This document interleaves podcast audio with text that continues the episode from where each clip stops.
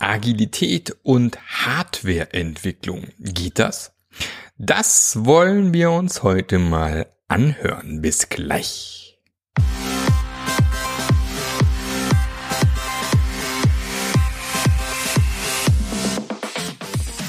Der Passionate Teams Podcast. Der Podcast, der dir zeigt, wie du Agilität erfolgreich und nachhaltig im Unternehmen einführst. Erfahre hier, wie du eine Umgebung aufbaust, in der passionierte Agilität entsteht und vor allem bleibt.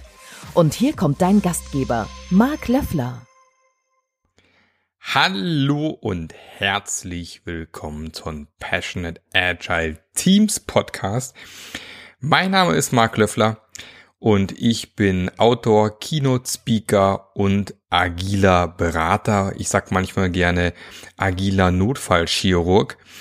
Ähm, ich helfe Unternehmen dabei, tatsächlich nachhaltige Agilität einzuführen, die tatsächlich auch zum Unternehmen passt und damit auch bleibt und nicht nach einem halben Jahr wieder weg ist.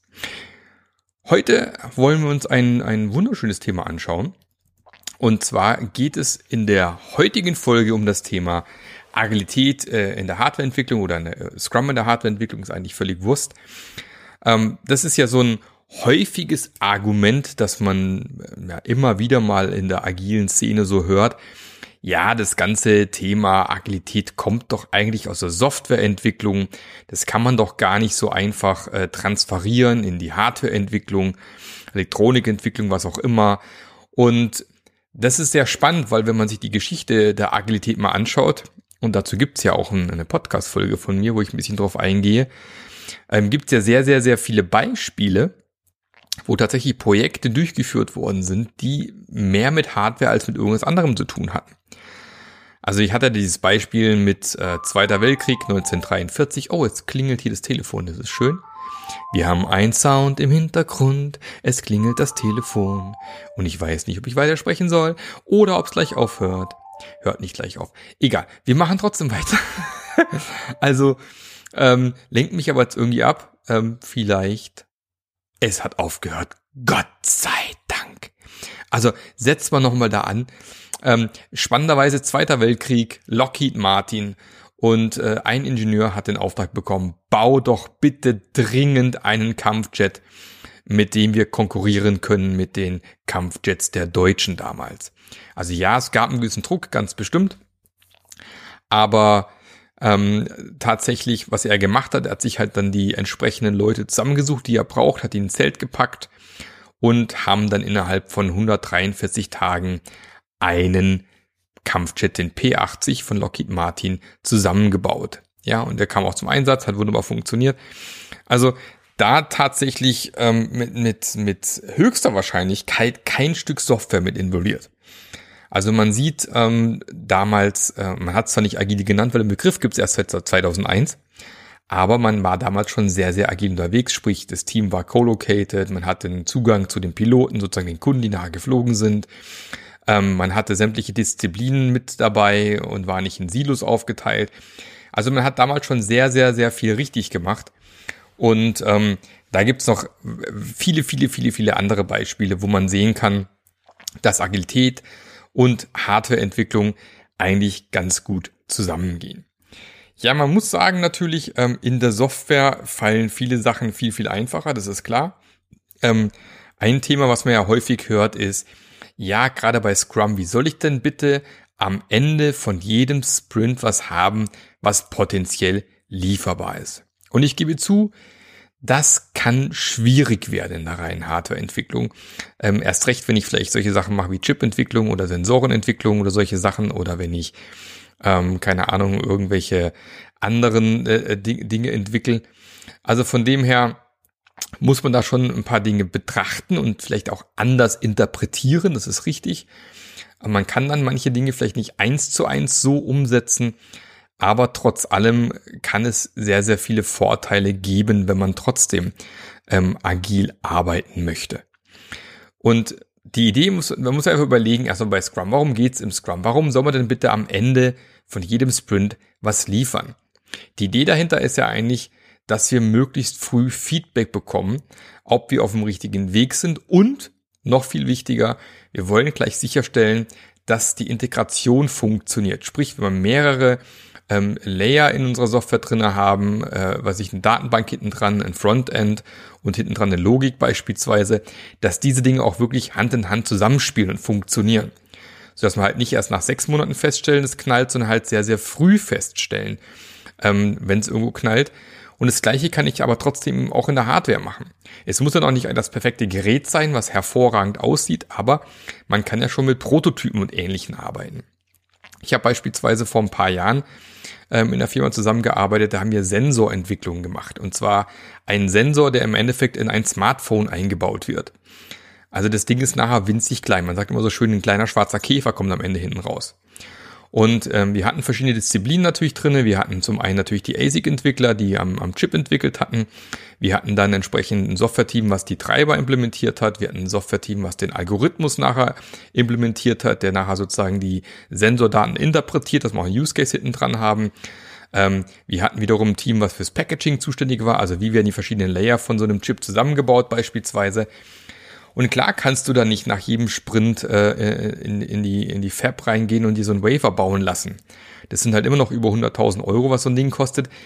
Das ist nicht so einfach. Klar gibt's diese Themen, Thematiken, wo ich sagen kann, ich mache so ein, so ein, ähm, ein Multipurpose Wafer beispielsweise, wo mehrere verschiedene Chips beispielsweise drauf sind. Aber auch das ist halt nicht so super günstig beispielsweise. Und ähm, was wir damals gemacht haben, wir haben gesagt, wir wollen trotzdem nach jedem Sprint gucken, ob das, was wir hier machen, weiterhin zusammenpasst. Und haben eigentlich angefangen mit ähm, einem relativ großen Kasten. Der war ein halber Meter auf 40 Zentimeter groß ungefähr und ähm, hatten da eine selbstgelötete Platine im ersten Schritt drinne. Dann gab es eine Linse, die irgendwie angebaut war und es ging ein Kabel raus zu einem PC, wo die Software schon mal draufgelaufen ist. Also es war sehr rudimentär zusammengezimmert. Trotzdem konnten wir nach jedem Sprint eben schauen, ähm, alle Fortschritte, die wir machen, passen die Sachen immer noch zusammen. Funktioniert es schon mal? Ist das Konzept schon mal überhaupt brauchbar und funktioniert das Ganze? Ob das nachher natürlich auf den Chip draufkommt, eine andere Geschichte nochmal. Aber die Idee, die wir halt damals hatten, ich, ich, kann noch keine Details erzählen, was die Idee da hinten dran war, aber ähm, ist das Konzept überhaupt so machbar und lösbar? Und tatsächlich haben wir genau so einen Kasten dann auch zu den verschiedenen Herstellern geschickt um eben den Use Case vorzustellen und zu fragen, könnt ihr euch vorstellen, so einen Chip nachher bei euch in euer Smartphone einzubauen? Also man kann an dem Beispiel sehr, sehr schön sehen, dass es eben sehr wohl Möglichkeiten gibt, auch ähm, iterativ voranzugehen. Und im Prinzip ist dieser Kasten dann immer nach und nach immer kleiner geworden. Und Elemente, die wir drinne hatten, sind halt nach und nach auf den Chip gekommen. Oder wir haben erstmal die Platine geätzt, dann wurde irgendwann mal, äh, gab es FPGAs, dann haben wir Teile des Chips simuliert und so weiter und so fort. Also man kann ja sehr viele Brücken schlagen. Und ja, es ist natürlich noch nicht das endgültige Produkt, was man in der Software oder in der reinen Software viel, viel einfacher überprüfen kann. Aber man findet halt doch schon sehr, sehr früh irgendwelche Probleme, die man vielleicht sonst erst viel später entdeckt hätte. Und gerade ähm, in der Chip-Entwicklung versucht man ja eben dieses Thema ähm, First Time Right zu haben. Also sprich, man möchte gerne gleich im ersten Schritt einen Chip nachher haben, der wirklich funktioniert, was nicht so häufig funktioniert, aber man probiert es zumindest immer wieder. Und ähm, deshalb ist umso wichtiger, schon möglichst früh rauszufinden, kann es vielleicht irgendwo knallen. Ähm, es gibt ja ganz, ganz viele, viele äh, äh Beispiele von Firmen, die tatsächlich mittlerweile, ähm, sagen wir mal, Großteil Hardwareentwicklung haben. Software wird natürlich immer wichtiger heutzutage, logisch. Ähm, ich glaube, das wird auch in der Zukunft immer wichtiger werden. Aber es gibt, keine Ahnung, Boeing, ähm, die an der 777 beispielsweise mit agilen Teams gearbeitet haben. Es gibt John Deere, hier Traktorenhersteller, Landmaschinenhersteller. Ähm, ganz prominentes Beispiel ist natürlich das Team Wikispeed, die ähm, mit siebentägigen Sprints Autos entwickelt haben. Ähm, Volvo ähm, hat intern agil umgestellt. Der Volkswagen ID3, der jetzt dann auf den Markt kommt, ist ähm, hinten dran mit dem agilen Team entstanden beispielsweise. Ähm, bei Bosch äh, gerade die Themen autonomes Fahren wird extrem agil vorangetrieben. Also es gibt da schon sehr, sehr viele. Und ein weiteres wunderbares, prominentes Beispiel ist, das, ist die Firma Saab. Man kennt sie vielleicht noch von früher. Ähm, Automobilhersteller. Mittlerweile sind sie eigentlich im, im, Militärbereich bekannt für ihre Kampfjets. Und äh, der Saab Kripen beispielsweise der wird komplett tatsächlich agil entwickelt. Und ähm, das hat die Kosten, also es gibt einen Vergleich zum, zum, zum US-Kampfjet von witzigerweise Firma Lockheed Martin am Ende wieder. ähm, der ja, ähm, ich glaube, der hat, die Entwicklungskosten liegen mittlerweile bei über einer Trillionen. Also ich habe es selber nicht glauben können, Wahnsinn. Und das ein einziges Flugzeug kostet auch mittlerweile so einen dreistelligen Millionenbetrag, also echt sauteuer. Und ähm, der Saab Kripen schlägt im Prinzip diesen, dieses Flugzeug in, in sämtlichen Bereichen. Äh, was Wendigkeit angeht, was Preis angeht, was Entwicklungskosten angeht, was Teamgröße angeht, die das Flugzeug entwickelt haben. Alles komplett war mit agilen, ähm, cross-funktionalen und äh, co-located Teams gearbeitet hat. Also man kann sich so vorstellen, die hatten sogar, die haben quasi so einen Scrum-Raum, wo ähm, so ein Prototyp von so einem Flieger in der Mitte steht und die Teams drumherum quasi um das Flugzeug stehen und arbeiten. Ähm, es gibt dort regelmäßig Integrationen, die haben Piloten, die jederzeit ähm, loslegen können.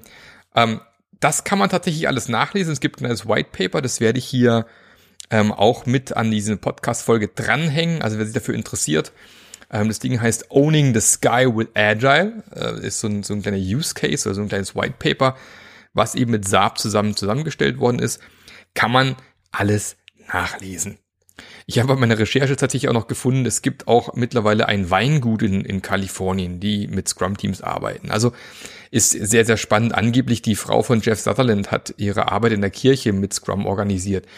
Ja, also es ist schon spannend, äh, wo man diese Sachen irgendwie mit übertragen kann. Gibt natürlich, ähm, sagen wir mal, ein paar Prinzipien, die man im, im Hinterkopf behalten muss, die man betrachten sollte, wenn man sagt, okay, wir möchten gerne ähm, tatsächlich profitieren von, von agilem Arbeiten. Und ähm, das sind solche Sachen wie beispielsweise äh, objektorientierte Interfaces, also sprich, wie, wie es auch in der Software ist. Also sprich, man, man versucht sehr modular zu arbeiten. Warum?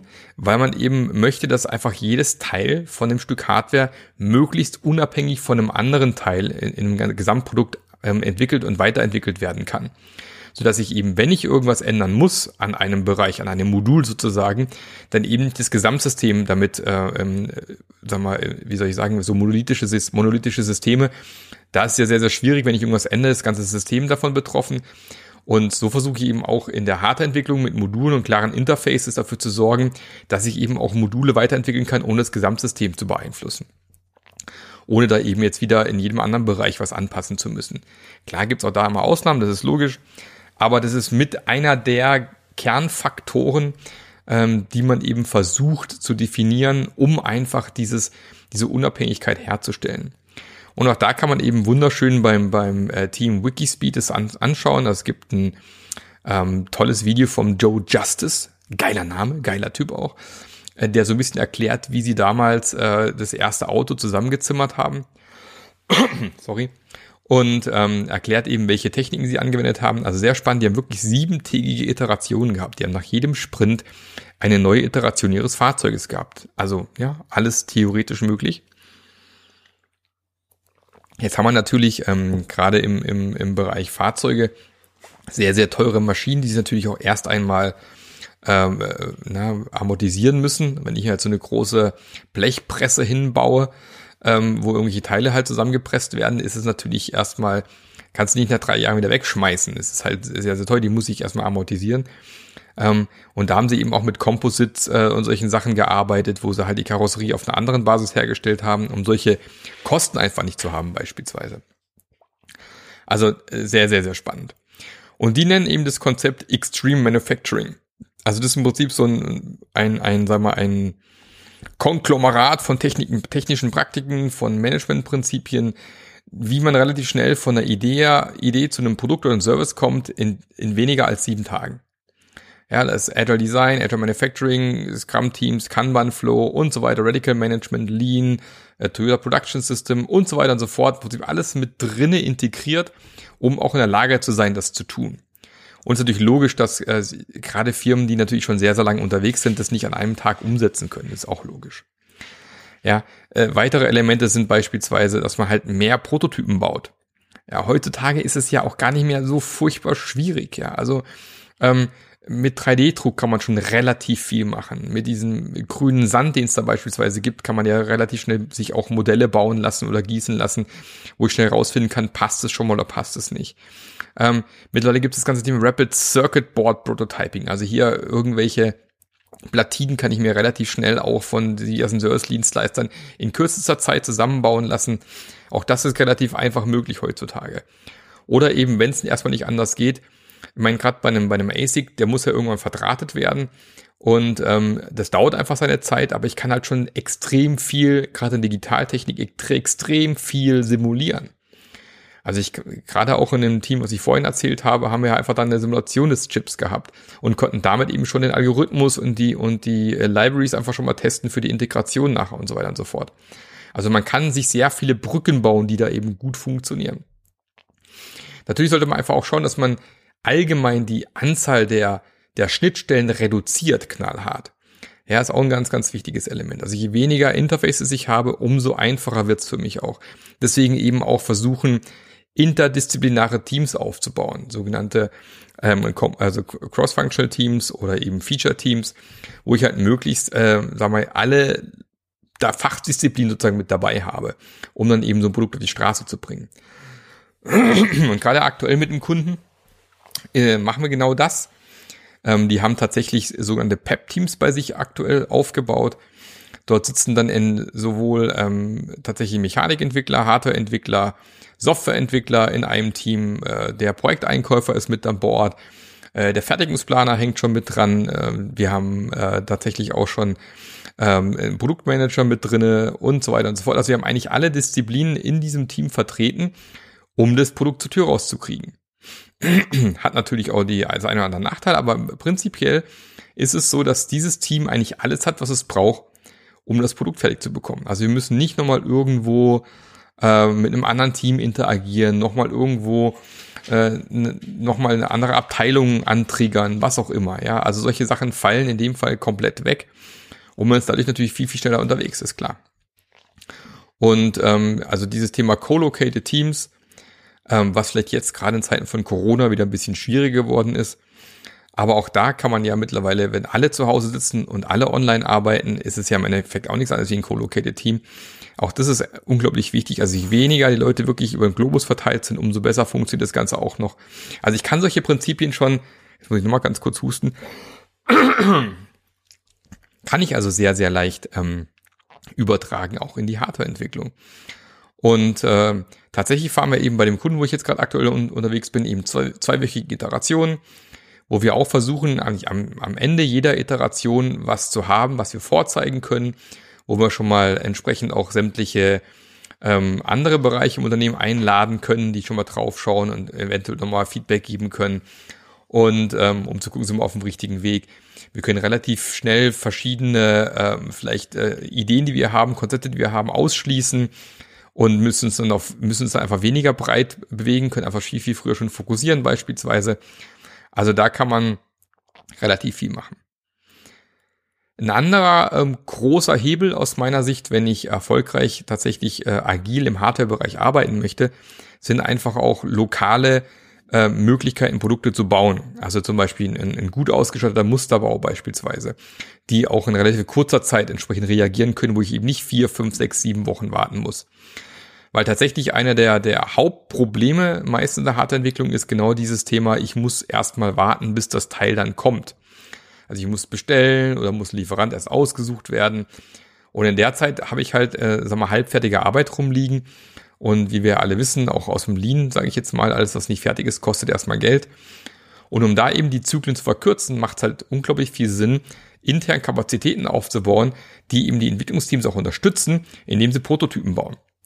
Ja, und ähm, das möglichst schnell und möglichst nah dran. Und eben, äh, keine Ahnung, ich, wir haben das Problem aktuell auch, da gibt's halt dann ein oder zwei, die, die können das und die sind aber auch von anderen Teams ausgelastet. Dann wird automatisch langsam. Und da muss man eben schauen, dass man auch möglichst bald entsprechend in dem Bereich aufbaut. Also so mal äh, äh ein paar der Dinge, die man einfach im Hinterkopf haben muss. ist auch ganz klar, das ganze, ganze, ganze Thema User Stories ist, funktioniert in der Hardware ein bisschen anders weil es äh, weil es relativ schwierig ist, sage ich jetzt mal, ähm, am Ende vom ersten Sprint schon eine komplette User-Story, also wo wirklich äh, vom Nutzer quasi wirklich von, vom Hardware-Panel bis runter zur Software alles schon zusammen funktioniert. Da gibt's halt eher oft die technischen Stories, wo einfach tatsächlich technisch was bearbeitet wird. Aber auch da trotz allem den, im Hinterkopf zu behalten, möglichst bald was hinten rauszublasen, was der Kunde benutzen kann, ist schon nicht so furchtbar schlecht. Ansonsten geht's halt darum, ähm, sich einfach klar zu machen, wo sind denn die größten Kosten versteckt, wenn es ums Thema Änderungen geht. Und da ist natürlich ganz klar, ähm, alles, was später, im späteren Schritt mal in der Hardware geändert werden muss, sei es ein Gehäuse, sei es eine Platine, sei es auch was anderes, das ist immer unglaublich teuer. Das heißt, man muss versuchen, möglichst schnell, sagen wir, eine stabile Hardware-Plattform zu schaffen, auf der dann später, wenn es eine Software gibt, die Software nachher drauf laufen kann. Und ähm, man sieht es zum Beispiel sehr schön bei Tesla beispielsweise, die ähm, eigentlich das schon immer so gemacht haben, dass sie ihre Autos relativ früh zur Tür rausgeprügelt haben und dann einfach über äh, OTA, also Over-the-Air-Updates, tatsächlich ihre Autos dann aktuell gehalten haben oder aktuell halten. Aktu ne? Es gibt ja jetzt noch viele der versprochenen Funktionen, sei es autonomes Fahren und, und solche Dinge, sind noch gar nicht wirklich richtig voll, fun voll funktional da, alles noch sehr in der Beta-Phase. Man sammelt einfach noch fleißig Daten bei Tesla. Aber an sich, die Hardware ist erstmal gleich. Ja, da ändert sich erstmal nichts dran. Und die halten das Auto dadurch frisch, dass es Software-Updates gibt. Und tatsächlich lernen wir scheinbar auch in Deutschland langsam, dass das ein guter Weg ist. Ähm, sieht man gerade aktuell bei Volkswagen. Also der vorhin schon genannte ID3, der jetzt im September dann auf den Markt kommt, ähm, von dem ich mir übrigens auch einen äh, gekauft habe, den hoffe ich dann auch bald in Händen haben zu dürfen. Und tatsächlich ist es ja so, dass jetzt äh, noch zwei, drei Features fehlen, die auch, ähm, sage ich mal, groß angekündigt worden sind. Gerade das Head-Up-Display beispielsweise wird noch nicht so funktionieren wie gedacht. Ähm, die, die, die, die CarPlay-Schnittstelle, Apple CarPlay-Schnittstelle beispielsweise, die drahtlos ja funktionieren kann mittlerweile, wird noch nicht gleich im ersten Release mit dabei sein. Aber die Autos werden schon seit letztes Jahr im November, glaube ich, produziert, auf Halde quasi gestellt, weil die Hardware ist sozusagen fertig die ist stabil, da ändert sich auch nichts mehr dran, wäre auch zu teuer. Und im Prinzip ist jetzt äh, seit mehreren Monaten eigentlich hauptsächlich der Softwarebereich ähm, tätig und versucht, die Software in den Griff zu kriegen und zu verbessern. Und ähm, tatsächlich werden die ähm, ID First heißt das Modell, was im September rauskommt, also die ersten, die so ein Auto bekommen, bekommen also erstmal ein Auto, wo die Hardware fertig ist, aber die Software noch nicht ganz fertig. Und äh, die Software wird dann eben Ende des Jahres oder Anfang nächstes Jahres nochmal durch ein Update nachgeliefert, bis auch dieses Auto dann irgendwann OTA-fähig sein wird. Also man lernt auch in dem Bereich mittlerweile, klar, für einen Deutschen schwierig, ähm, was auf den Markt zu bringen, was noch nicht fertig und perfekt ist. Aber man sieht eben auch, dass, dass die meisten Kunden eigentlich gar nicht so krumm nehmen, gerade so die Nerds wie ich. Mir ist erstmal wurscht, ich freue mich auf das Auto und dann ist halt noch nicht alles drin, aber ich weiß, es kommt. Und von dem her äh, sieht man auch da wieder, dass die auf dem richtigen Weg sind. Also man muss einfach schauen, wenn es mit Software und, und Hardware Hand in Hand geht, dass man einfach sich klar macht, wo sind die Kosten versteckt bei späteren Änderungen, dass man da möglichst bald eine stabile Plattform definiert und hat, dass dann erstmal die Software erstmal vielleicht gegen irgendwelche Prototypen oder irgendwelche zusammengestöpselten Boards schon mal programmieren kann in irgendeiner Form, bis das alles mal so weit in den, in den fertigen Modus geht aber dann kann eben weiter die Software davon ausgehen, die Hardware bleibt so wie sie ist und kann dann entsprechend ähm, weitere Software-Features entwickelt werden beispielsweise. Also man sieht, es gibt relativ viele Ideen und Dinge, wie man das ganze Konzept auch in die, die Hardware-Welt transferieren kann. Ich habe beispielsweise auch noch einen, einen ganz anderen Bereich gehabt dieses Jahr. Ich habe dieses Jahr mit einem Buchhändler hier in Süddeutschland gearbeitet, die beispielsweise ihre, Agi äh, ihre Filialen agiler aufstellen wollen, also selbstorganisierter, unabhängiger von der Zentrale. Und auch da lassen sich agile Prinzipien schön übertragen. Also man findet immer Wege, wie man Dinge übertragen kann und sicherlich nie eins zu eins, aber es funktioniert. Wer sich dann noch mehr für das Thema äh, Scrum in Hardware und solche Sachen interessiert, es gibt ein schönes Buch, Scrum for Hardware, The Book. Ähm, da werde ich auch den Link mit dranhängen hier, ähm, wo eben auch unter anderem der Joe Justice eben berichtet, wie es bei äh, Wikispeed voranging, wie aber auch in anderen Firmen geholfen hat, eben entsprechend solche Sachen aufzusetzen. Also da ruhig mal reinschauen, lohnt sich, ist ein tolles Buch, ist mehr so im Story-Modus geschrieben, beschreibt aber sehr schön, auf was es ankommt und was in diesen Bereichen wichtig ist. Ich hoffe, du hast ein paar Sachen mitgenommen, die für dich spannend waren. Ich versuche es auch nochmal in einem Blogartikel reinzubasteln, dass du nochmal eigentlich alles in Ruhe durchlesen kannst. Ähm, ist gerade aktuell ein bisschen auf der Strecke geblieben, weil ich äh, meinen Podcast-Dienstleister momentan nicht nutze. Bisschen Geld sparen in Corona-Zeiten. Ähm, deswegen sind auch meine Blogartikel ein bisschen schlanker aktuell. Wird hoffentlich bald wieder besser. Ansonsten ähm, wird es dann demnächst wieder neue Interviews geben. Eigentlich war für diese Woche schon wieder zwei Interviews geplant, die sind leider ähm, verschoben worden. Deswegen kann ich euch jetzt diese Woche noch nicht mit einem Interview ähm, äh, ein schönes Interview geben. Aber nächste Woche, ich schaue mal gerade noch mal rein. Nächste Woche sollte es eigentlich eins geben, oder? Wieso sehe ich hier auch keins? Wie? Ihr müsst mich nächste Woche nochmal ertragen. Naja, nee, hier ist es tatsächlich. Da gibt es nochmal ein, ein entsprechendes Gespräch. Von dem her können wir davon ausgehen, das wird auch wieder spannend. Und wenn es wieder verschoben wird, egal. Wir haben noch genug Themen, die wir, die wir besprechen können. Also auch wenn dir noch was einfällt, du sagst, boah, Marc, das Thema interessiert mich echt schon lange, das ist super spannend, kannst du darüber mal einen Podcast machen? Bitte immer her damit. Und ähm, für die, die, die letzte Folge gehört haben, ich habe noch T-Shirts übrig. Also wer noch ein T-Shirt möchte mit dem wunderbaren Goldfisch, meinem Zombie-Goldfisch, darf mir gern weiter noch eine E-Mail schreiben mit seiner T-Shirt-Größe. Also ich kann noch ein, zwei entbehren. Wer zuerst kommt, mal zuerst natürlich. Dann immer her mit deiner E-Mail oder mit deinen Kontaktdaten, mit, deinen, mit deiner T-Shirt-Größe. Und dann kommst du vielleicht auch in den Genuss eines wunderbaren Zombie-Goldfisches. Ansonsten wünsche ich dir noch viel, viel Spaß bei egal, was du heute noch so treibst. Und ähm, wir sehen und hören uns hoffentlich bald mal wieder auch auf einer Konferenz irgendwo. Sonst bin ich gerade auch relativ häufig in irgendwelchen Online-Konferenzen unterwegs und halte dort Vorträge. Ähm, wenn du vielleicht irgendeine User Group irgendwo hast, eine Scrum User Group oder agile User Group irgendwo hast, komme ich gern vorbei, sozusagen remote oder auch persönlich und halt wieder mal einen Vortrag. Einfach Bescheid sagen. Ansonsten dir einen wunderschönen Tag und bis zum nächsten Mal. Der Marc. Der Podcast hat dir gefallen? Dann sorge auch du für eine agilere Welt und unterstütze diesen Podcast mit deiner 5-Sterne-Bewertung auf iTunes. Und für mehr Informationen besuche www.marklöffler.eu. Bis zum nächsten Mal.